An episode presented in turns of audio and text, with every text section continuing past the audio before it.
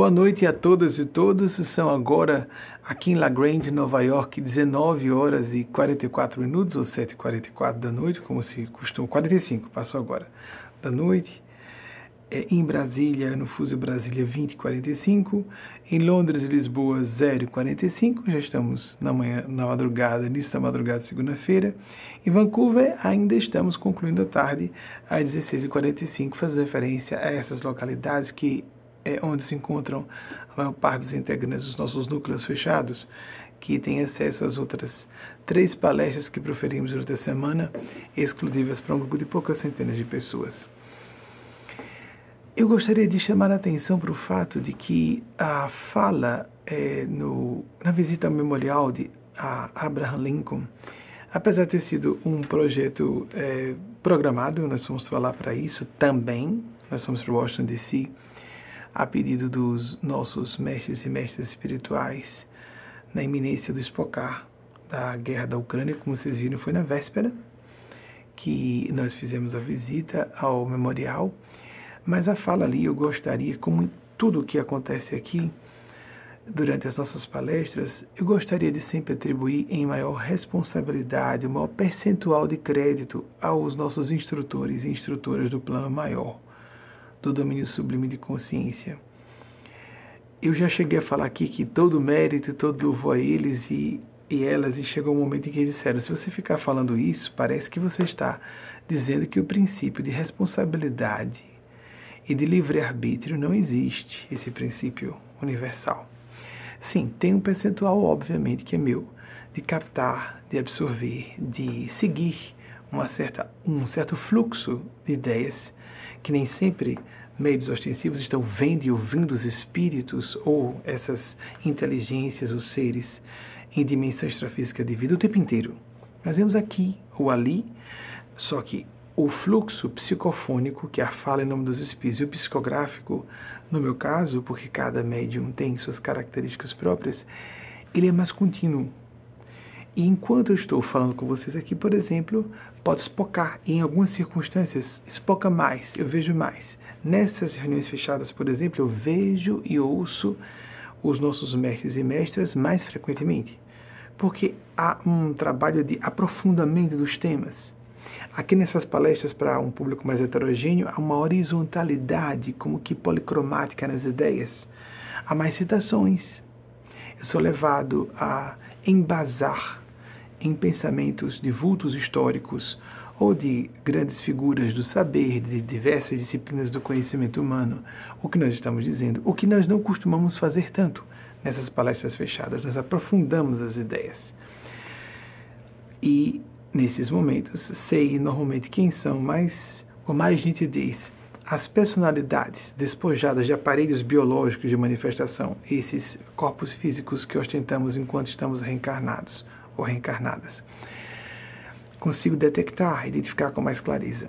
Mas aqui mesmo, quase, de novo, o maior percentual do crédito aqui como ali foi, acreditem, eu sabia que ia fazer homenagem a Abraham Lincoln. Eu conheço os dados gerais sobre ele, mas não havia pré-estipulado nada a pedido dos próprios espíritos. Deixe que nós lá vamos induzir a você falar algo ou não falar algo. E havia alguns momentos em que alguém fazia uma fala mais alta, mas depois a maior parte das pessoas, porque havia multidão em movimento. Um outro adolescente, às vezes, fazia um barulhinho a mais, mas normalmente havia um estado de muito respeito e sacralidade. Nós não limpamos o ruído de fundo, vocês podem observar. Mas, de fato, para um lugar público, com muita movimentação, a gente conhece como há um vozerio, quase não daria para vocês ouvirem direito a minha voz, apesar de o microfone ser direcional. Entretanto, havia uma calma, um espírito de respeito, é, notados, notáveis, é, perceptíveis, claramente perceptíveis. Havia até eu percebi um rapaz com as, os dedos entrelaçados olhando para Abraham Lincoln como se estivesse em prece. E é, e é. Então, quando a pessoa está ali, como disse, é um templo laico, espiritual, não religioso, desse nome dessas amigas e amigos do plano maior. Nós já vamos passar para a primeira pergunta de vocês, para que nós nos condicionemos como é habitual nosso desde que lançamos o programa de TV lá atrás, em 1994, que agora foi, fizemos a transição completa para as redes sociais, embora o programa TV continue existindo no Brasil e nos Estados Unidos, que é feita a partir dessas palestras ao vivo de domingos. Primeira pergunta, por favor. Eu estou sempre lendo ao vivo com vocês. É João Batista de Uberlândia, Minas Gerais. O que poderia ser dito sobre o desvio de atenção da coletividade, que muitas vezes parece alienada face à situação de grave crise que o mundo está atravessando? João, que pergunta ótima. É, no Brasil, por exemplo, algum, alguns amigos, um em particular, um dirigente da nossa instituição, veio protestar, profundamente incomodado, porque nós acompanhamos aqui a imprensa, tanto dos Estados Unidos como do Brasil. Como existe um, ah, uma, uma, um foco é, exacerbado em torno de um reality show no Brasil. O mundo à beira do Armagedon e as pessoas, eu não sei, João, se você também percebeu isso. É, eu não estou acompanhando tanto a imprensa do Brasil a ponto de perceber essa, esse, essa distorção gravíssima do, da concentração de prevalência para um tema e outro tudo é motivo de gerar é, o maior quantidade de visualizações para redes sociais ou curtidas, ou de audiência para as redes de TV, por exemplo, e as pessoas estão minimizando o horror que está acontecendo na Europa. Há um perigo de uso de armas nucleares. Ele não desapareceu. Por mais que nós saibamos que, como disse aqui, que é, o presidente russo não tenha, na minha opinião, e dos seres que eu represento também, uma tendência explicitamente suicida, os movimentos de conflagração entre povos estão sujeitos a muitas intercorrências, incidentes, acidentes, interpretações errôneas sobre intenções do outro lado e uma escalada dessa guerra pode acontecer de maneira de todo inesperada. Só não já aconteceu, nós temos há mais de 60 anos. Lembrem, lembremos-nos que a crise dos mísseis de Cuba aconteceu, como já falamos nas últimas semanas, em outubro de 1962, há 60 anos, pelo menos há seis décadas. Mais do que isso, já nos anos 50 havia muitas armas nucleares dos dois lados, fazendo referência às duas grandes potências nucleares, Estados Unidos e Rússia. Nós há seis décadas temos imensos mísseis balísticos intercontinentais carregados com ogivas nucleares, com um potencial destrutivo horrendo em megatons, alguns em dezenas de megatons. Colossais. E até hoje não aconteceu um Armagedon nuclear. Explica-se isso por, por aquela tese que já citamos aqui, da destruição mútua garantida, etc, etc. Não é suficiente. Não é suficiente. Há uma mão da espiritualidade sublime para aqueles que acreditam. Nós vemos que é uma questão de realismo, uma visão realista da vida. Acidentes poderiam ter acontecido, inúmeros e aconteceram. Quase houve uma eclosão de uma guerra nuclear de grandes proporções inúmeras vezes só durante a Guerra Fria. E agora nós vemos isso de supormos que, não, ele não é, isso é blefe, né? ele está só blefando, ele não realmente quer fazer algo maior. É, de fato. Mas quem disse que ele tem controle completo sobre essa situação? Então, quando nós tranquilizamos vocês, é um tranquilizar-nos com uma, um ângulo de observação que seja pragmático, que não negue os fatos, que seja objetivo, que seja lúcido. Existe esse perigo. E é, eu, é, nesse momento que, como eu comentei recentemente, também creio que numa dessas palestras, que eu me apiedo de pessoas ateias. Porque quando eu tive dúvidas da interferência da espiritualidade maior, na adolescência eu julgava que Deus era uma, um ser transcendente que não estava nem aí para as nossas questões. É, humanas e que por isso poderia acontecer uma guerra nuclear a qualquer momento. Eu tinha muitas dúvidas sobre efeito das orações, eu não tinha estudado o assunto a fundo. Apesar de ter nascido e sido criado numa família e num colégio católicos, na adolescência eu entrei num vórtice de questionamentos muito forte. Só não deixei de acreditar na existência de Deus, mas dessa forma, como um ser completamente inacessível. E que eu considerava qualquer conjectura uma estupidez, que ele não estava nem aí, ou esse ser não estava. Nós éramos poeira, poeira insignificante. Tolice minha, tolice minha da época. Próprio de tudo bem de um adolescente, embora muita gente ainda tenha essa visão. Porque Deus é o absoluto, ou a entidade absoluta. Então não existe formação de galáxias. Eu imaginava, Deus está preocupado em formação de galáxias, de novos universos, não está preocupado com nós, seres insignificantes, animais. Um cérebro em cima de um corpo verticalizado, recém-egresso das selvas, das savanas africanas, que nós acabamos de descer das árvores em pensamentos e conceitos aproximados. Eu não vou lembrar detalhes, obviamente, a gente reescreve muito a memória sem perceber. É um fenômeno inconsciente e que os estudiosos da memória humana falam com frequência disso. Mas eu achava realmente uma tolice. E, no entanto, Deus, como um ser absoluto, não tem limites, pode não, não só estar observando a formação desses grandes eventos cósmicos, como ao mesmo tempo as nossas ninharias humanas e cada ser humano concomitantemente, justamente para não ter limites. Então Deus conhece você como se você fosse a única criatura no universo, porque se nós dissermos que não, então Deus tem limites. Já reiterei esse conceito algumas vezes, eu peço desculpas para os que já ouviram, as que já ouviram, mas aqui é muito importante mesmo, para assimilarmos não só como ideia, mas no coração e nos tranquilizarmos essa, esse desvio da atenção. A isso, João, eu acrescentaria outro problema: a distorção do senso de proporções. Putin é uma representação máxima disso. Os serviços de inteligência estão preocupados por ele não ter senso de proporções de perigo. É visível pelo comportamento dele. No Brasil, por exemplo, está acontecendo a confusão generalizada sobre, por exemplo, os movimentos norte-americanos na Segunda Guerra Mundial, por exemplo, não fossem, os Estados Unidos tinham uma, cultura isolacionista, uma política isolacionista muito forte. Não fosse o ataque a Pearl Harbor em 7 de dezembro de 1941, os Estados Unidos não haveriam entrado na Segunda Grande Guerra. Roosevelt tinha consciência da necessidade de entrar na Segunda Guerra. Mas a opinião pública americana estava completamente contrária. Precisou haver um, um ataque em solo norte-americano para que houvesse uma mobilização nacional nesse sentido. A guerra já estava devastando a Europa há quase dois anos. Não, perdão, há mais dois anos.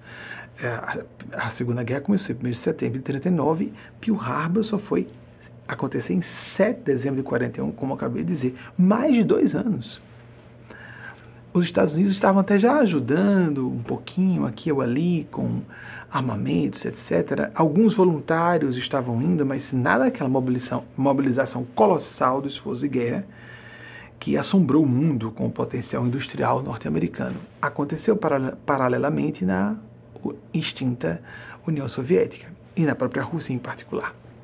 Um esforço de industrialização às pressas e de produção de tanques, artilharia de todo gênero, etc.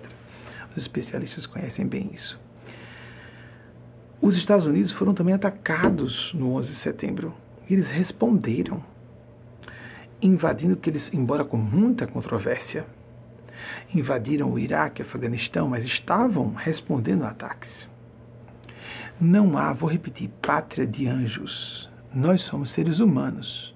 Todos os governos têm seu lado sombrio o tal do deep government, existe, ok. Não com é, a participação da opinião pública americana. Mas comparar os movimentos, por exemplo, a crise dos mísseis de Cuba, essa fala de Putin que é, os Estados Unidos não aceitariam mísseis no México no Canadá. E por isso, a OTAN não poderia ter participantes ou integrantes nas suas fronteiras. Isso é uma conversa completamente descabida, amigas, amigos. Eu não estou querendo impor opinião, mas vamos corrigir nossas hipnoses culturais. Esses povos livremente, essas nações foram liberadas de um jugo russo. Houve uma invasão armada nesses países, depois da Segunda Guerra Mundial, Stalin, um dos maiores tiranos da história da humanidade, se tornou um Hitler mais inteligente, invadiu metade da Europa e dominou metade da Europa. Quando o gênio do plano sublime Gorbachev liberou aqueles povos, eles livremente quiseram adentrar a OTAN, assustados com o que haviam sofrido década sobre década. Nós não sabemos o que é isso com o debaixo do, do tacape opressivo do imperialismo russo, que foi mais lesivo de, do que qualquer outro império eh, da, digamos, da história recente. Só comparável a Adolf Hitler em sua atitude sanguinária. Enquanto Hitler foi responsável por uma matança generalizada que nós nem queremos comentar, porque Hitler é universalmente condenado. Mas Stalin também dentro da própria Rússia. Então, quando naquela época, logo após a morte de Stalin, continuou acontecendo um conjunto de invasões e uh, de uh, colocação de fantoches, de governos fantoches, foram posicionados em outros países durante os anos 60, nesse movimento de expansão, de invasão de países. A Rússia colocou que estava em processo de colocar, estavam no, estavam no percurso os navios, mísseis em Cuba. Eles não estavam colocando no sentido defensivo, eles estavam invadindo países. Não dá para comparar. Eu peço desculpas para quem discordar, mas por favor, de coração, não se trata de discussão ideológica. Se trata de uma atitude tirânica, imperialista, invasiva. E os Estados Unidos, que de um modo geral Todos os governos têm suas falhas. Todas as nações têm suas falhas. Mas os Estados Unidos entram para liberar. Num bomocismo quase ingênuo.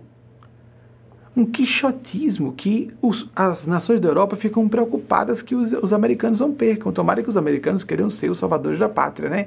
Porque se alguém não quiser sacrificar o, com o dinheiro do seu contribuinte, se não quiser ajudar o mundo a ficar livre, manter-se democrático, o que será da Terra? Não há nenhum povo para assumir essa responsabilidade no mundo hoje. Então, é uma pena que no Brasil fique se comparando a atitude russa, secularmente brutal, secularmente desrespeitosa. Então, temos que conhecer a história. Temos que conhecer a história. Temos que fazer uma avaliação mais ponderada desses eventos. É bem curioso para você que, voltando, João, e a todas e todos, para nós que estivermos assim um pouco atordoados com tudo isso, vamos lembrar do uh, historiador grego Heródoto. Atenção aqui, por favor, me ajudem a checar os dados. Que viveu entre os anos de 485. E, amigos, amigas, olhe, erros de citação, de datas, é claro que a gente, eu posso distorcer algum conceito, vou de memória dizer as palavras. Ele falou em grego, né? Eu li quase tudo isso em inglês. Então, e vou trazer o que eu de memória me recordo. Há citações às vezes atribuídas a pessoas e que não são daquelas exatamente que é originalmente que se falhou, ok, tá certo.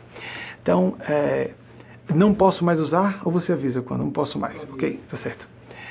É, então, quase, há citações que podem sair erradas. Isso é muito comum. Isso é muito comum. E então, as falhas humanas atribuam a mim. E os créditos em seu maior é, percentual são dos espíritos. Eu já li sobre isso, está quase tudo em minha memória. E eles me ajudam nesse momento a concatenar as ideias. Então, Heródoto, o historiador grego, que viveu entre os anos 485 e 425 a.C., disse que não há é, grandes ganhos, grandes conquistas sem grande perigo. Nós estamos vivendo uma época de grande perigo.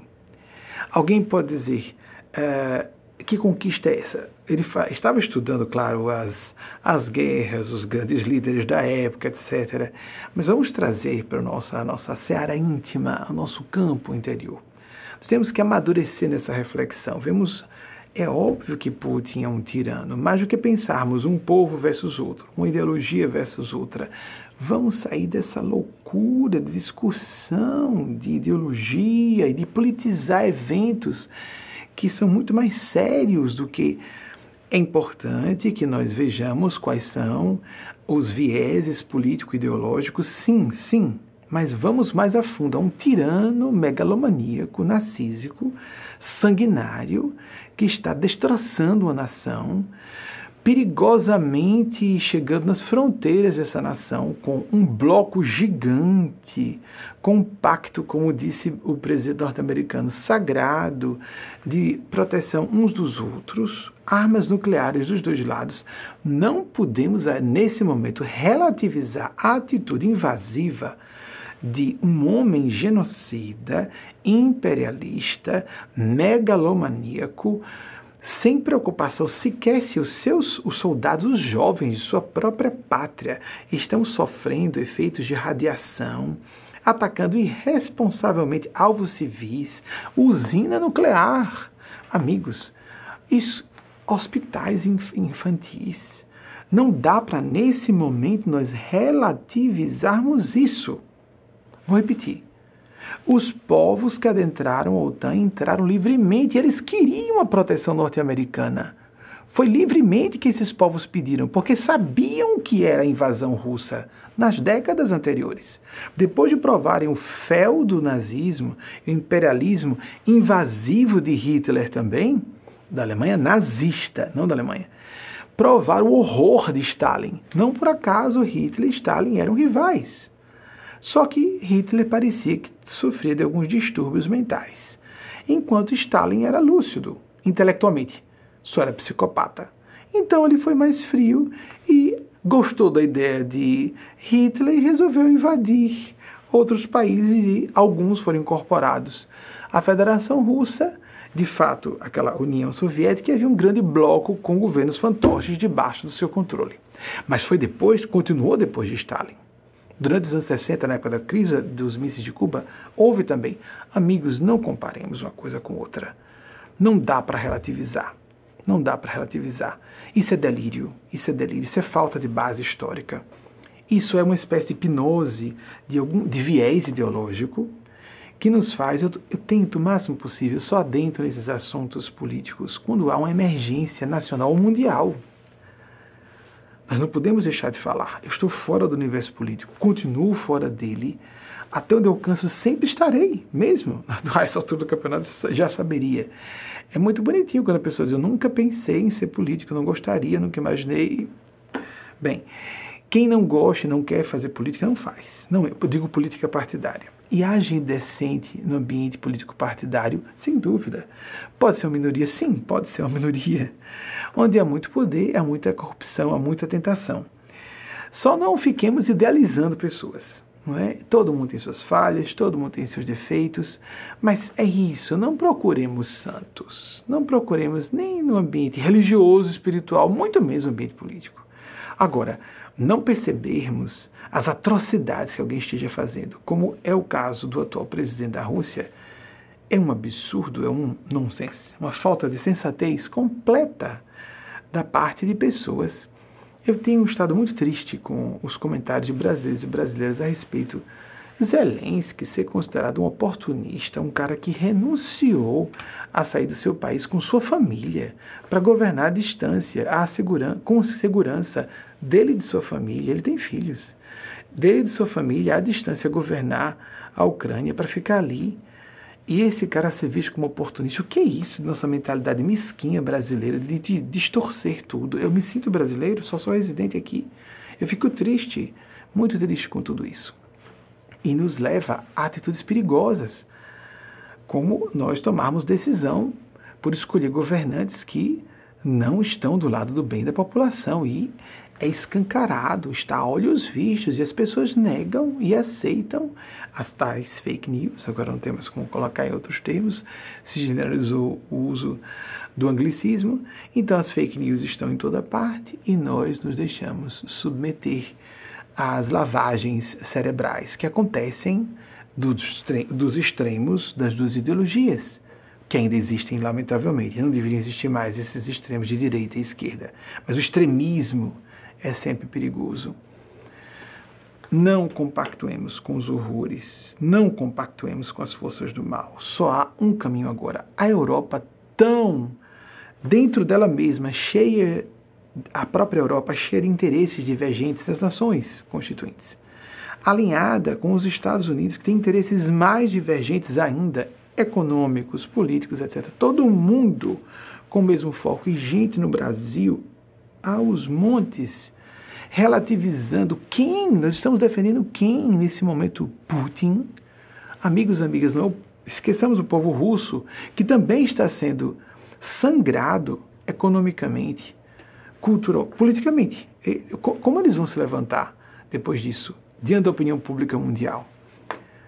Então, não fiquemos com os radicais de esquerda que venham a dizer que relativizar o comportamento de um tirano, não vamos defender um Hitler. A história vai nos condenar se fizermos isso. Não defendamos um Hitler com armas nucleares na mão. A história vai nos condenar ou vamos encerrar a história da humanidade na Terra. Vocês compreendem? Não é a hora de uh, conversas de rodapé que desfoquem o essencial. Então, essa distorção, às vezes, não é só para outros assuntos. Não é, João? Não sei se foi o seu caso perceber isso mas também de dentro do assunto a pessoa tomar prismas completamente é, insensatos. Isso é insensatez e gente muito inteligente, instruída e preparada. Nesses momentos, como se fossem antolhos. Antolhos vêm aos, aos olhos de sua inteligência e elas ficam monofocadas e simplesmente ignoram fatias, recortes gigantes da realidade.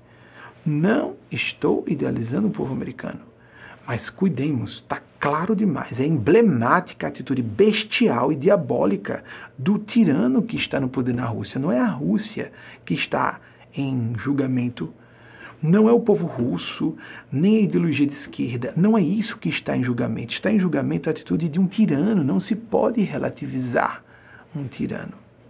Como, por exemplo, a opinião pública americana, que ainda acha que Biden devia ser mais duro, 80% acham, pelo que me lembre, mais duro do que está sendo. Observem, imaginem. Felizmente é um homem ponderado, maduro, que sabe que está com, as, com é, parte do poder de gerar o armagedon nuclear em suas mãos e está freando, juntamente aos seus parceiros líderes de outras nações civilizadas, desenvolvidas, democráticas, que estão todas freando, quanto possível, qualquer iniciativa que possa favorecer a escalada do conflito. Mas não podem deixar de dar respostas, porque senão o tirano faz o que ele bem quiser. Não é o povo russo, não é a ideologia de esquerda que está em questionamento, mas é a atitude invasiva, genocida, completamente incompreensível completamente indefensável sob qualquer ótica de observação do presidente russo. Esses momentos nos ajudam a fazer uma espécie de exame de consciência e de reajuste das nossas, dos nossos filtros de percepção da realidade. Há pessoas que se perdem sem nem notar que estão é, se perdendo. Não sejamos velozes. Xenofonte falou isso, um dos discípulos principais de mais conhecidos pelo menos. Talvez o próprio Sócrates não achasse. Discípulos de, de Sócrates mais conhecidos. É Xenofonte, que viveu entre quatro. Aqui, por favor, me ajude. Entre 430 e 354 a.C., disse que a velocidade é ótima, mas a cuidade, a precisão é tudo. Então, ponderemos um pouco mais, não corramos a apresentar opiniões públicas sobre assuntos extremamente delicados e principalmente uma quadra crítica da história da humanidade como nós estamos atravessando. É um momento de refletirmos. Um filósofo, essa fala aqui, por exemplo, eu sei que pessoas que gostam de nos acompanhar podem ficar um pouco incomodadas. Eu compreendo. Eu respeito seu incômodo. Tenho empatia com seu incômodo. Há pessoas que deram a vida por uma certa é, tendência de observação da realidade. Mas vamos ver o que disse o é, filósofo escocês David Hume, que viveu. Equipe, me ajude, por favor, é, para checar os dados. David Hume viveu entre os anos 1711 e 1776. Morreu no ano da Revolução, sincronisticamente uma coincidência significativa no ano da Revolução Americana, a independência dos Estados Unidos. Não no dia, no ano. Aqui foi 4 de julho, que é bem conhecido, não é? 4 de julho de 1776. Então, David Hume disse que a verdade costuma florescer ou ser frutificada ou ser parida. A palavra, o verbo que ele usou, to spring, é, spring pode dar a ideia de descendência. Então, a verdade é parida na discussão entre amigos. Então, quando ouvirmos a discordância, num primeiro momento, tentemos sair um pouquinho das nossas certezas. Certezas são perigosas. Ouçamos com um pouquinho de desarmar, nos desarmar, com um pouco de, é, como é que eu posso dizer, meu Deus, o máximo possível, uma atitude de diálogo, essa discussão entre amigos terá uma conotação de diálogo, diálogos, a lógica de dois. Então, saímos um pouco da nossa perspectiva monofocada, exercitemos a tolerância. Um gênio do plano sublime desceu à Terra que citei no evento internacional de empoderamento de mulheres e meninas. Helen Keller viveu entre 1880 e 1968. Imaginem, eu sei que a maior parte de vocês sabe disso, mas Helen Keller era portadora de, era uma pessoa portadora de deficiência visual e auditiva, que eu saiba plenas. Ela era, não tinha visão e não tinha audição, os dois sentidos mais importantes que nós temos quando estamos encapsulados em veículos de manifestação de matéria mais densa como esses que utilizamos. Vocês imaginem, essa mulher disse algo extraordinário. Ela falou, não é a citação que eu fiz no evento internacional, é outra coisa. Ela disse que o que havia de mais elevado resultado da educação era a tolerância. Tolerância, vamos ser tolerantes. Não é hora de é, fazermos discussões ideológicas. Exercitemos um ponto de equilíbrio o máximo possível entre polos opostos, os extremos, os tais dos extremismos que devem ser evitados. E é, uma de nossas amigas, inclusive, só para. Vamos para cá ah, não pode, ainda não posso usar essa câmera. Então, só para é, ficarmos palestra ao vivo, tem essas coisas. Uma das câmeras, ainda bem que temos três aqui funcionando continuamente, uma está inativa. Então, é, uma das nossas amigas, numa reunião do nosso núcleo aqui nos Estados Unidos, Belly Treg, Belly, princesa, um beijo no seu coração, provocou nessa nossa última reunião aqui do, fazemos todo o cuidado, não é, de os, os testes anti-covid para nos encontrarmos enquanto um, um novo pipocar de onda de covid não acontece, que pode ocorrer a qualquer momento. É, e estamos nos encontrando uh, com certa periodicidade. E no último encontro, é, Belly Treg, que é, uh, foi graduada com louvor aqui nos Estados Unidos, ela fez uma pergunta bem interessante e que ficou sem resposta. Eu não pude dar resposta. Porque é isso, vamos aproveitar essa crise. É o que está implicado na provocação de Belly Treg. Ela perguntou: quem seria o espírito mais evoluído? Helen Keller ou Anne Sullivan? Anne Sullivan foi a professora. Aqui, por favor, me ajude. A professora, na verdade, é uma preceptora completamente focada em Helen Keller sua primeira e única e última aluna, e que se tornou conferencista, conferencista internacional. Vocês imaginem uma militante, uma intelectual, uma defensora de causas, sem a visão e sem a audição. A sua professora, que viveu entre Anne Sullivan 1866 e 1936, passou 50 anos dos seus 70 de vida física, 50 anos completamente dedicados a Helen Keller. Teve que é, torná-la humana quase, desde o início porque ela estava um bichinho. Não tinha contato nenhum, não era incorrigível. Não tinha comunicação com o mundo.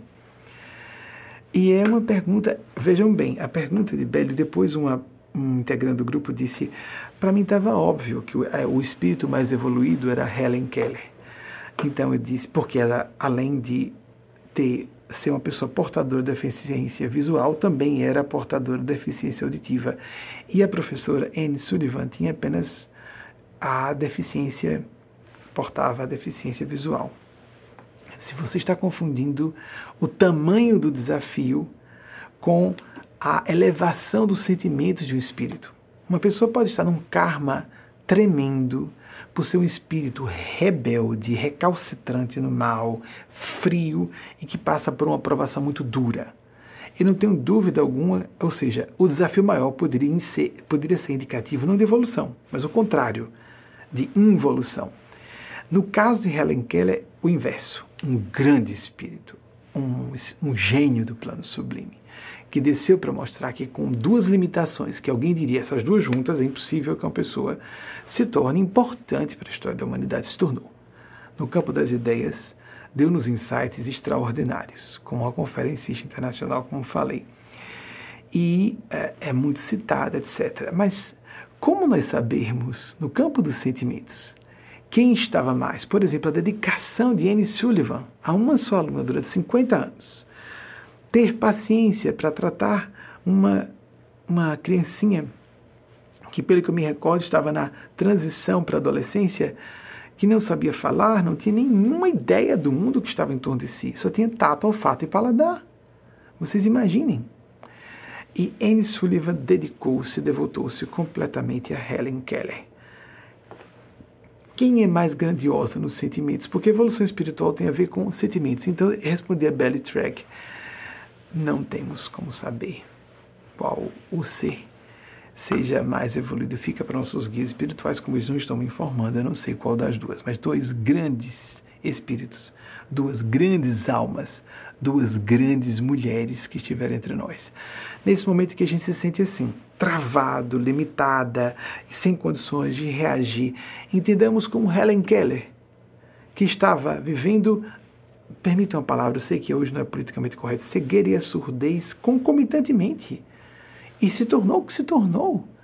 Entendamos as nossas dificuldades como um desafio a darmos um salto de consciência e fazermos um pouco mais. Nesse momento de crise internacional, nesse momento em que estamos nos sentindo tão acuados, tão assustadas e tão uh, assoberbados, assoladas de pânico, desesperança. É a hora de nos voltarmos ao nosso eixo, ao nosso centro de consciência, a exercitarmos a serenidade, as práticas meditativas, oracionais para nos reconectarmos a, aos seres do plano sublime. Eles existem, esses gênios celestes. Eles existem, elas existem. E nos ajudam a pensar com mais clareza, a sentir com mais elevação e nos colocar no, na rota de maior felicidade. Quando eu falei em maior elevação, me recordei do britânico, que não precisa de apresentação, mas temos que citar. É o britânico dramaturgo da Elizabetana, já tem gente aí deduzindo. William Shakespeare, equipe me ajude por favor, 1564-1616, que disse: Há pessoas que, pelo pecado, se elevam há outras que pela virtude caem. O pecado não só no sentido de um erro, por exemplo, vamos considerar limitações amplamente. Há pessoas que cometem um erro e se arrependem com tanta profundidade e sinceridade, que começam a realizar atividades compensatórias por aquele erro que as engrandece. Houve um grande teólogo medieval que disse o pecado aproxima o homem de Deus. Eu acho que foi Agostinho de Hipona, se não estou, se não estou enganado. E, por outro lado, quantas pessoas na rota do que seria virtude, por exemplo, a vida religiosa convencional, ou pessoas muito convencionais socialmente falando, e se tornam hipócritas, e se tornam encenadas, e se tornam arrogantes. Arrogantes não só na aparência, por dentro, sorrindo, mas se sentindo superiores. E aí? É diferente nos sentirmos mais desenvolvidos, de nos sentirmos superiores. Nós podemos reconhecer, estou à frente intelectualmente nos sentimentos, nos valores dessa pessoa, como pais e mães, professores e professoras fazem com filhos, filhas, alunos e alunas. Outra coisa é nos julgarmos superiores por causa disso e julgarmos que as pessoas nos devam reverência por causa disso. Vocês compreendem? Isso é fácil entender, mas sentir nos atrapalhamos muito facilmente. Então, que abramos os nossos olhos, os olhos do coração, como disse Antoine de Saint-Exupéry, o essencial é invisível aos olhos.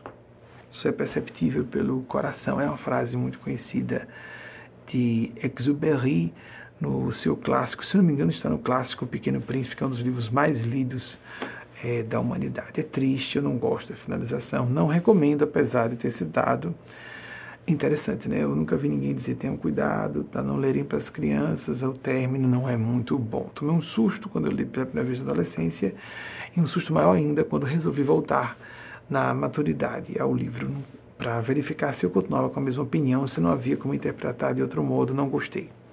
A gente tem que fazer muitos arabescos de interpretação metafórica para não nos batermos ali com a instigação a, ao suicídio que é um erro grave sob qualquer ponto de vista. Nós devemos considerar todas as religiões e filosofias condenam, não tenho dúvida sobre isso. Não é à toa. É um presente de Deus a vida humana, mesmo a vida física, é uma oportunidade singular de interagirmos quando estamos encarnados com pessoas que estão em faixas evolutivas diferentes das nossas. Porque quando estamos fora da matéria densa, vamos ficar ilhados em nossas faixas de consciência quem está em planos mais altos pode descer, mas quem está em planos mais baixos, de sentimento, não de inteligência, não tem acesso, quando querem, a quem está em planos mais altos. Assim mesmo, Deus é sábio. Para quem acredite, para quem não acredite. A literatura de Chico Xavier, o grande médium e porta-voz da espiritualidade sublime no século passado, e que para mim era a voz de Deus na terra enquanto estava encarnado, para kardecistas e não kardecistas. Enquanto eu estava encarnado, eu estava ainda no kardecismo com as pessoas que nos acompanham. Em 2008, nos afastamos do meio kardecista com todo respeito às pessoas que prosseguem acreditando na doutrina espírita como a sua religião, que é uma religião convencional, apenas é um pouco diferente de outras religiões. Cada religião tem sua forma de criar sua doutrina, a doutrina kardecista é uma doutrina, e tem os seus cânones estabelecidos, ao passo que resolvemos trabalhar na esfera de ausência de cânones ou dogmas estabelecidos. O trabalho da espiritualidade fora das religiões formalmente organizadas. Existe uma Federação Espírita Brasileira, então existe federações nos estados, há uma organização. Pode não ser exatamente como as igrejas do protestantismo ou como a própria igreja católica, mas é uma, é uma religião formalmente organizada, pelo menos em minha opinião. É fácil observar por vários sinais. E, embora haja gente de todas as religiões, e deve haver, se você se sente bem assistindo ao seu culto evangélico, se você se sente bem assistindo a uma missa católica, se você se identifica com isso, não importa, isso que interessa, a sua consciência reverbera diz que aquilo é o caminho para você, ou você prefere a nossa visão mais aberta, ou de outro autor, autora, médium ou não, canalizando ou não a espiritualidade do bem, não interessa. A espiritualidade do bem a pessoa estará canalizando, mesmo que não seja médium ostensiva, ou dotada de maior, maiores funções paranormais de percepção da outra dimensão de vida. Mas vamos fazer um esforço para nos colocar em contato com a nossa interioridade mais profunda e não é, macularmos o nosso caminho de é, as más idiosincrasias, as nossas más inclinações e não deixarmos de fazer o nosso melhor, oferecer o nosso melhor por viciações a que temos nos acostumado. Eu estou falando de viciações mentais, como as ideológicas, que há pouco a que há pouco fiz referência. Vamos fazer o possível para frear esses impulsos que são como desejos. É, eu citei é, David Hume, agora eu vou citar sobre a questão dos desejos. A gente pensa logo em desejos materiais, não é? Mas os impulsos mentais e emocionais são desejos também. É, John, John Stuart Mill, que foi economista e um grande filósofo inglês do, do século XIX, considerado, pelo que eu saiba, um dos maiores ou o maior britânico, um dos maiores do século XIX, viveu entre 1806, aqui me ajude, por favor, entre 1806 e 1873. Ele disse que aprendeu que a felicidade estava muito mais em regular os próprios desejos do que no esforço de tentar satisfazê-los. Quando a gente tiver um gosto mais forte por alguma coisa, um desgosto maior por alguma coisa, fiquemos mais atentos, fiquemos vigilantes, atentas, vigilantes. Por que, que eu tenho tanta atração ou repulsão por alguma coisa? Às vezes fala muito de minhas questões mal resolvidas. Então, frear impulsos naturais para. Isso é o preconceito, a base do preconceito, ideia preconcebida. Automaticamente classificar isso como errado. Todo religioso é, todo político é, toda mulher é, todo homem é, todo negro, negra é, todo LGBT é atenção, atenção, atenção. Todo americano é, todo russo é, estou falando do presidente, não da Rússia, nem dos russos e russas. Atenção, temos cuidado. Ponderemos mais uma vez. Ouçamos a voz do silêncio. Permitam, vários autores falam sobre isso e autoras. É na, na busca de sermos mais introspectivos e termos momentos de circunspecção e de ao escutarmos com cuidado, não é só escutar, é ao escutar onde está o que há de errado na minha forma de examinar o mundo, para que eu possa escutar realmente a verdade relativa pequenininha que eu posso alcançar na minha condição humana. Nós vamos passar para um breve intervalo de aproximadamente nove minutos. É a previsão que foi feita pela equipe que produziu. É, e voltamos em seguida para o encerramento de nossa palestra. Não posso garantir a vocês se vou abrir ainda perguntas, mas é possível que abra para, para pelo menos uma pergunta. Acho que sim. Vou esperar a orientação dos instrutores e instrutoras do plano maior.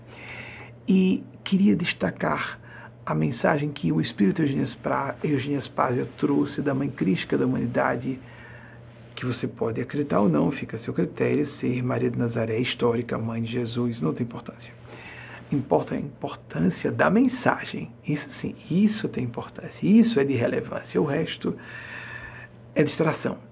Mas a assinatura Maria Cristo tem, sim, relevo significativo. Uma mãe pode ser crística. Uma mulher pode ser crística, sim. Dizer que não, então, é dizer que Deus não tem face maternal. E isso é blasfemo. É de depreciar a feminilidade em todas as suas escalas. No reino da natureza, a integração dos ecossistemas, que tem uma, é, várias características muito mais atribuíveis à feminilidade do que à masculinidade, a feminilidade no nível humano, no nível espiritual, grandes mestres espirituais, as pessoas pensam logo em mestres e não em mestras, como as Pazes de Mileto foi. Eugênia Spaz é nosso guia espiritual da instituição. E no nível crítico, o ungido só podia ser um homem, por quê? Por que uma mulher não poderia ser ungida? Também não há nenhuma contradição. Jesus não vai ter ciúme nenhum. Pelo contrário, legou a humanidade alto da cruz a Maria. Já citamos aqui algumas vezes na figura de João Evangelista. Para quem quiser acreditar, quem não, atente-se. Pai, Filho e Espírito Santo da Mãe que está no meio de pai e filho tem que ter a feminilidade. É blasfemo, é sacrílego dizer que não. Estamos atacando a entidade absoluta. Deus tem que ter tudo, é absoluto. Logo, não pode estar sem feminilidade. Isso não existe, amigos e amigas.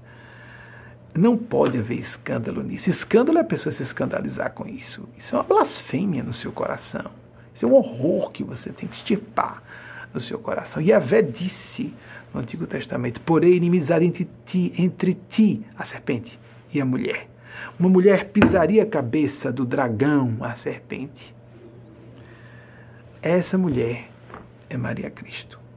A mensagem está particularmente tocante. De novo, incentivando-nos a esperança, dando uma perspectiva eh, realista, uma, uma perspectiva, um contexto realista, porque há uma assembleia que Eugênia Spásia narra é, um pouco do que acontecia nessa, nessa congregação de espíritos do bem mais vinculados à Terra, com um pipocar de indagações que tem muito a ver com o que estamos pensando aqui, os noticiários estão falando. Até que Maria Cristo se manifesta e dá uma resposta sumária, esperançosa estimulante à nossa fé, para que nós sobrevivamos. A fé existe para isso, para dar propósito e nos dar fortaleza a atravessar momentos de crise. A nossa palestra continua ao vivo depois do intervalo. 20 e 44 aqui de La Grange, Nova York, 21 e 44 de Brasília, 1 e 44 em Londres, Lisboa, 17 e 44 em Vancouver, Canadá. Quando vocês perguntam, se alguém perguntar, né, pirâmide dourada em cima, pirâmide azulada embaixo, sei que para algumas pessoas pode parecer mais óbvio e talvez não seja tanto. É a comunidade dos seres do bem, do plano sublime, que nos socorre, entre em contato conosco por nossos próprios esforços e estabelecer essa conexão, esse emparelhamento espiritual pela consciência. Vamos às pesquisas então. A nossa equipe, eu agradeço pelo trabalho de vocês ao vivo, correndo para poder preparar os slides, fazer a checagem. A equipe tem gente que pesquisa, gente que checa, etc., produzir os slides, por isso eles cometem menos erros do que eu. Heródoto, 485 a.C., mesmo porque eu estou usando a memória, apesar de influenciado pelos bons espíritos. Heródoto, de 485 a 425 a.C., eu, o historiador grego que citei, as datas certas, Xenofonte, um dos mais célebres discípulos de Sócrates, 430 a 354 a.C., próximo, por favor. David Hume, 1711 a 1776, o tal ano Veja, ele desencarnou em 25 de agosto, é, 4 de julho, pouco depois do, da Revolução Americana, que gerou a independência dos Estados Unidos da América. Próximo, por favor. Helen Keller, gênio do plano sublime, 1880, 1968, com quase 88 anos completados. Próximo, por favor. Anne Sullivan, sua professora, 50 anos, meio século dedicada a ela, apenas a ela. 1866 a 1936. Chegou a completar 70 anos. Próximo, por favor. William Shakespeare, o extraordinário literato da literatura universal. Ele foi um dramaturgo, basicamente, mas é, foi um dos maiores pensadores, pensadores do milênio passado. 1564, 1616. Ele foi muito além da, da anglofonia, do universo ou do grupo linguístico anglofônico. Próximo, por favor. John Stuart Mill, 1806 a 1873. Vejam que ele acabou desencarnando em França. Próximo, por favor. Aqueles mísseis de Cuba, que recentemente citamos, outubro de 1962. Esse slide já devia estar pronto. Próximo, por favor. Ataque de Pearl Harbor. Eu tenho impressão que eu citei algumas semanas. 7 de dezembro de 1941 também a eclosão da Segunda Guerra Mundial, 1 de setembro de 1939. É assim que a maior parte dos historiadores entendem que foi o início da Segunda Guerra. É óbvio que isso é sujeito a controvérsias. O próximo, por favor. Independência dos Estados Unidos, todo mundo conhece o 4 de julho, ou pelo menos quem gosta dos Estados Unidos, 4 de julho de 1776. E, bem, o, coisa, o curioso foi que ao chegar aqui, é, durante a leitura da, desses, dessas pesquisas, quase interrompia para poder dizer: eles querem que eu cite nessa história a truculência de Putin outro autor. Por favor, dê uma olhadinha aqui, por gentileza. Um outro historiador da Grécia Antiga, Tucídides, Tucídides, que viveu, se eu estiver enganado, entre 460 e 400 antes de Cristo. Olha só, cinco séculos antes de Cristo. 460 a 400 antes de Cristo, no século V antes de Cristo. Ele disse que a ignorância leva, em palavras aproximadas, amigos, a ignorância leva à truculência, e não foi exatamente sobre a questão da truculência, foi a questão de uma atitude afoita, intempestiva, que parece corajosa, pode ser só temerária. Ao passo que o conhecimento e a sabedoria leva a uma atitude de reserva, de prudência, de ponderação. É isso que nós temos que viver nessa época. Vocês dão uma olhadinha, eu achei esse pensamento Cidides muito importante para as reflexões de hoje. Se vocês puderem, por favor, pesquisar. E vou dar um tempinho para isso. E nesse momento em que nós estamos nos preparando para esse salto de consciência, eu vou mais uma vez pedir a todas e todos. Não importando a sua definição religiosa, se você, por exemplo, for adepto ou adepta, ah, estamos com essa câmera funcionando, vamos pegar. Se você é adepto ou adepta de uma religião convencional, ah, eu gosto do catolicismo, já foi católico. E você pode continuar a vida inteira. Não há nenhum problema em continuar alinhado ou alinhada com uma certa linha religiosa filosófica formalmente organizada. Me sinto bem na Igreja Católica, me sinto bem em certa linha do protestantismo das igrejas que no Brasil se chamam evangélicas e aqui se chamam cristãs. Bem, o catolicismo é cristão, nós somos cristãos e cristãs em nossa organização. O cristianismo é só de certas religiões. Jesus não pertence a nenhuma religião. Vocês sabem disso, nós devemos lembrar disso, né? Como Maria de Nazaré não é, não é propriedade de nenhuma religião. Então, é, mas se a pessoa se sente bem, não importa agora. Faça isso uma vez na semana. Se você uh, tem inclinação para o evangelismo, as igrejas reformadas, mesmo que à distância, assista ao culto daquela linha Há, por exemplo, as, as igrejas protestantes tradicionais com tanta gente decente, não que não existe nas novas, mas às vezes nós ficamos um pouco confusos com a mistura entre religião e política, que isso lembra a época dos inimigos de Jesus, os fariseus e saduceus, que misturavam tudo, né? Política com religião e queriam geminar, era uma teocracia. Nós não concordamos com essa visão. Nós não concordamos que religião se deva misturar à política. Nós podemos apresentar opiniões políticas, mas não exercer cargos públicos, na nossa opinião. Se eu sou um orientador espiritual, ou vivo uma vida sacerdotal, ou trabalho numa liderança espiritual, como é a minha posição, e vou me candidatar a cargo público, isso me soa muito estranho moralmente. Sou completamente contrário a essa atitude. Ou fazemos bem uma coisa ou vamos estar usando uma para a outra. Nós devemos ter bastante senso crítico em relação a esse assunto. E principalmente pessoas de certas religiões que olham com superioridade para outras pessoas como se já estivessem salvas. Isso lembra a hipocrisia farisaica. Jesus foi contra toda atitude soberba de pessoas que se julgam salvas e santas, ou mais salvas e santas que as outras. Ele disse que veio para quem se sentisse enfermo e enferma, para quem já se soubesse pecador e pecadora. Leiamos os evangelhos com cuidado.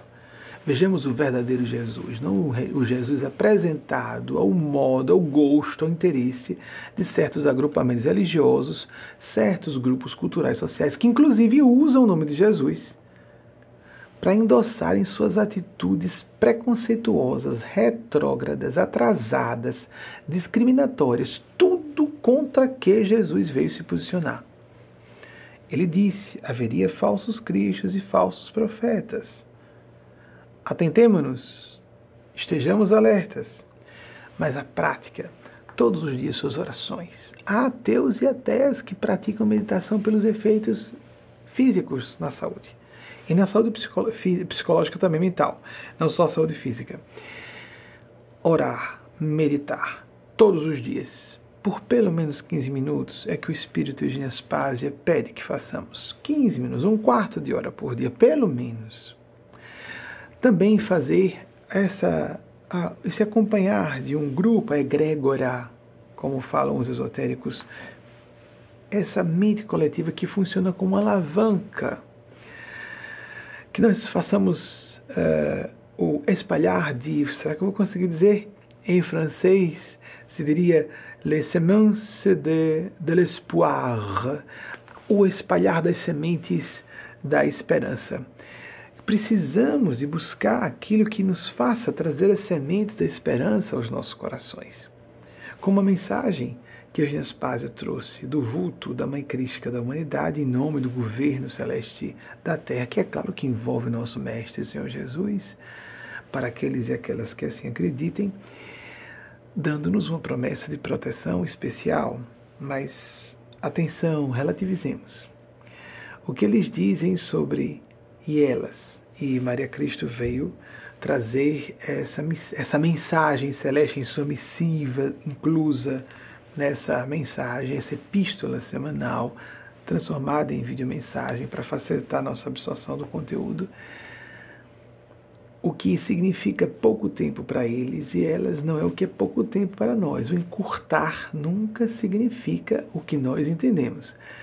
Em Fátima, Portugal, surgiu uma polêmica porque Fátima, em Fátima, a Lúcia dos Santos falou em nome de Maria Cristo, nós acreditamos que ali era Maria Cristo, ou Maria de Nazaré, a mãe de Jesus, disse que a Aquela guerra mundial estava prestes a acabar e que os soldados logo voltariam para casa. Só que isso foi em 1917, somente em novembro de 1918, a Primeira Guerra Mundial acabou. E houve gente que dissesse: alguma coisa está errada nessa profecia. Não! Um ano para a espiritualidade sublime é muito pouco tempo. Ao passo que nós podemos entender, dentro de uma crise como a guerra, um ano como uma eternidade. E eles estão preocupados em diminuir, reduzir os conflitos e as atrocidades sem que se gere um caldeirão de tensões malevolentes, como aconteceu, como foi falado em semana em uma das semanas passadas, para não haver um recrudescimento de violência num movimento militar futuro. Os próprios analistas de tendência, os analistas políticos, os observadores, internacionais têm esse receio de um cessar-fogo imediato que ecloda diante em algo pior. Então, há uma intenção de uma interferência no sentido de melhorar a situação, de fato. Nós já temos Tucídides ou não? Porque eu já vou encerrar a palestra, vou botar Tucídides 460 a.C. a 400 a.C., então as datas estavam certas. Amigas e amigos, vamos, espero temos autorização para na próxima semana voltar a falar com vocês. Peço uma atenção muito especial à mensagem que se segue, que foi convertida por uma das nossas, uma das equipes de produção de vídeos do nosso grupo, numa videomensagem, para nos ajudar com música, imagem, absorver o conteúdo. A arte existe para isso, é proposital, não é nada de uma jogada subliminar, blá blá blá. Não, nada disso. É bem escancarado, é óbvio. A intenção é essa. As artes podem embelezar ficção. Por que não podemos embelezar a realidade como ela de fato é da nossa perspectiva? Por que não? Então, desejo e invoco em nome da espiritualidade que representa a bênção para você, seus entes queridos e projetos pessoais. Sugiro enfaticamente que, se você nos vê com representantes da sua fé, assista todas as semanas, ainda que não ao vivo, durante a semana, como a maior parte de vocês o faz durante a semana. Mas se não, procure o seu caminho espiritual. Todas as pessoas precisam. É, é uma necessidade humana, inerente à nossa condição humana. Está no nosso cérebro. Há neurocientistas que descobriram regiões do cérebro relacionadas ao estado de reverência, de devoção. Nós ficamos capengas no funcionamento do cérebro se não tivermos uma atividade devocional. Ao gosto, sim, de acordo com nossas tendências e princípios, sim, claro. Mas que tenhamos Deposito um beijo fraterno no coração de cada uma e cada um de vocês e que essa bênção dos Cristos de Deus, dos anjos, das almas santas, do Espírito Santo de Deus, dos Espíritos Santos de Deus, a terminologia não importa. Chegue ao seu coração, chegue à sua mente, pacifique-o, pacifique-a e facilite a sua percepção mais percussiente, mais ampla, mais não só profunda, mas lúcida, cristalina que nos ajude a fazer escolhas corretas, a enxergar um propósito a viver, finalidade nos eventos que parecem sem nexo nenhum. Tudo tem um propósito. É nossa inteligência humana que é limitada. Peçamos inspiração às inteligências superiores, porque esses gênios celestes existem. Essas comunidades superiores existem. Chamemos de comunidades extraterrestres, anjos, santos, espíritos, ou tudo isso ao mesmo tempo nenhuma realidade, e o domínio dessas realidades exclui o outro. Há um pouco de tudo. E há exageros em interpretarmos tudo só por uma perspectiva ou só por outra. Há o inconsciente também, em estratos mais nobres da nossa própria psique e do nosso, da nossa própria neurofisiologia também. Tudo isso é real. Concomitantemente, qual o problema de entendermos que há paralelismos de eventos porque existem camadas ou estratos diferentes da realidade, em todos os sentidos, horizontal e verticalmente falando. Vamos ampliar nossa, nosso espectro de percepção para sermos mais lúcidos, mais lúcidas, mais sábios, mais sábias, sermos um pouquinho mais felizes. Eu gostei quando estávamos agora em Washington, nesse período de três semanas de uma situação de emergência, tanto é que eclodiu a guerra no meio da nossa estada lá. Fomos visitar, como vocês viram no vídeo, na véspera da invasão da Ucrânia, que Wagner, meu consorte, é, comprou uma canequinha com os dizeres Enjoy the Journey. Achei tão é, despretensiosa a proposta em vez de imaginarmos uma felicidade transcendente, uma alegria extraordinária, viver em estado de graça, nós somos seres humanos, numa realidade cheia de contradições, incertezas, imprevisibilidades. Só enjoy the journey, ou seja, curta a viagem. Ou no português mais elegante, desfrute a viagem, a jornada. Vamos então tentar, dentro do pesadelo que vivamos, ver um aspecto de sonho no pesadelo no purgatório, buscar um oásis, é um deserto causticante de desamor. Vamos buscar um oásis para respirar um pouco debaixo de sombra. Temos nosso refúgio. Jesus falava isso. Vem um lugar à parte. Precisamos orar. Nem por uma hora pudesses estar comigo. Lembram, pudesses estar comigo quando ele está no Horto das Oliveiras, o Getsemane? É bem interessante essa passagem, muito rica e um alerta muito grave para todas e todos nós esperando poder estar com vocês na próxima semana. Peço toda especial, por isso que vai vem ao final. Atenção, a mensagem da Mãe Crística da Humanidade, segundo a interpretação de Eugênia Spaz, e depois, por minha interpretação mediúnica, toda falha atribuível a mim, por favor, não cometam a blasfêmia de atribuir esses seres. Tenham cuidado para não dizerem que eles são seres que não sejam do bem atribuam, atribuam falhas humanas à minha pessoa. Sou ser humano, falível, como qualquer outra pessoa. Já esses seres, não. Eugênia Spazio foi a Spazio de Mileto e Maria Cristo é a mãe crística da humanidade. Eu acredito que seja Maria de Nazaré. É uma opinião minha. Mas não importa quem seja, um anjo-mãe da humanidade que toma conta de todas e todos nós. Um beijo em seus corações, um beijo fraterno. Despeço-me desejando o melhor para vocês e invocando essa bênção dos seres do bem. Assim seja para todas e todos vocês. Até o próximo domingo, se a Divina Providência nos autorizar. Assim seja.